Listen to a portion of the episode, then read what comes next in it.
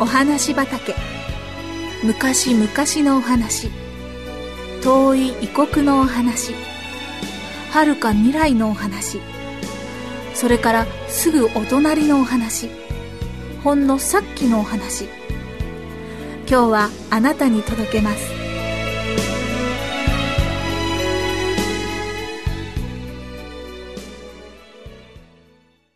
キャデラックと石炭。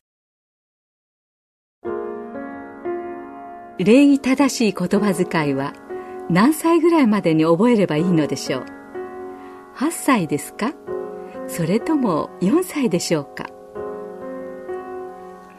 ディックはまだ小さいうちに礼儀正しくすることを覚えました。話せるようになるとすぐお母さんは「ありがとう」と「ごめんなさい」その他みんなの気持ちを楽しくさせるような言葉を教えました。ディックがまだ5歳になる前のある日のことです。お母さんと一緒にバスに乗りました。お母さんより先に乗って席を探していると突然バスが動き始めました。ディックはふらふらっとよろめいて男の人の足を踏んづけてしまいました。その人は足を引っ込めて痛そうに顔をしかめていますごめんなさいおじさんあの僕踏むつもりじゃなかったの本当にごめんなさいディックが一生懸命謝るのを見て、おじさんはにっこり笑いました。他の乗客たちも微笑んで二人の方を見ています。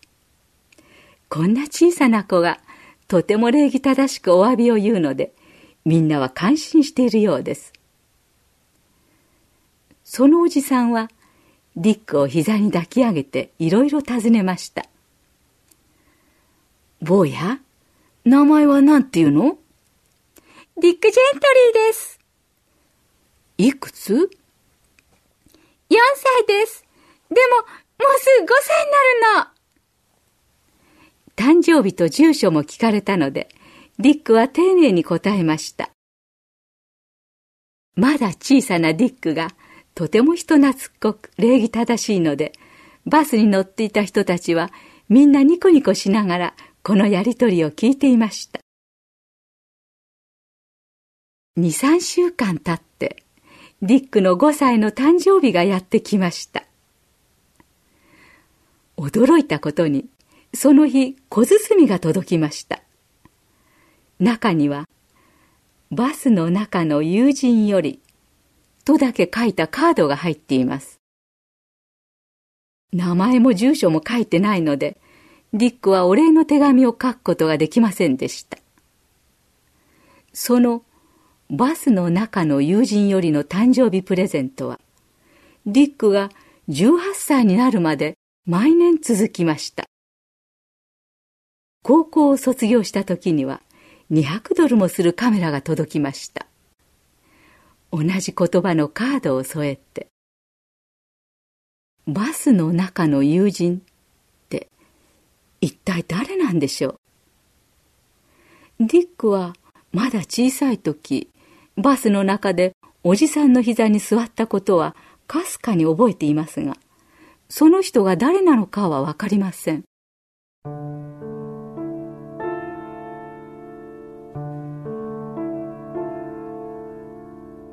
ある年の冬のことです。その冬はとても寒くて石炭の配達が止まってしまいました。ディックは心配でたまりません。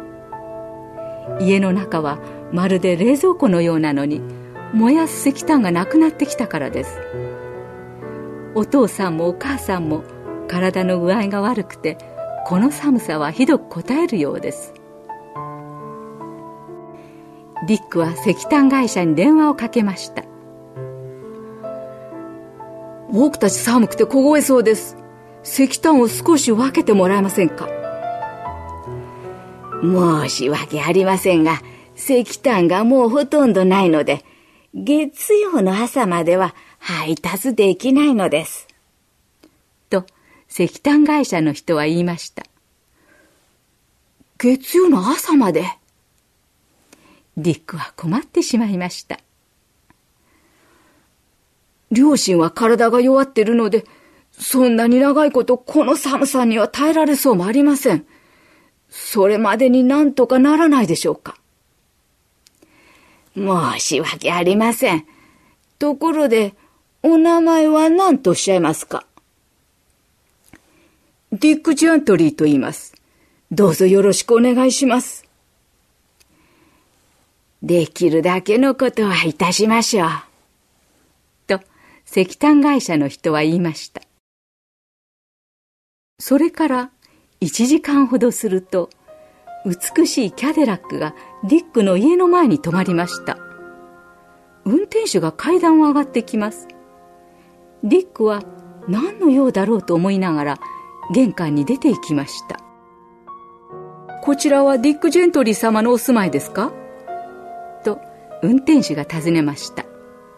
はい、何かご用ですかあなた様にお届け物です。驚いたことに、運転手はその美しいキャデラックから石炭の袋を5つ下ろしたのです。これ、うちにですか？ディックはびっくりして尋ねました。そうです。そして代金は結構だそうです。え？本当ですか？ディックは驚きと感謝の気持ちでいっぱいになりました。本当に、本当にありがとうございます。でも、どなたがくださったのですか？袋にカードが入っています。運転手はそう言うと、そそくさと帰っていきました。袋を開けてみると、確かにカードが入っています。それには、バスの中の友人より、と書いてあるではありませんか。ディックは自分の目が信じられませんでした。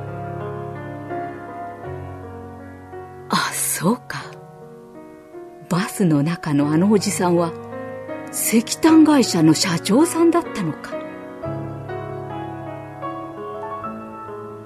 そうです。そうだったのです。これらの親切はみんなまだ小さかったディックが礼儀正しく振る舞ったおかげだったのです。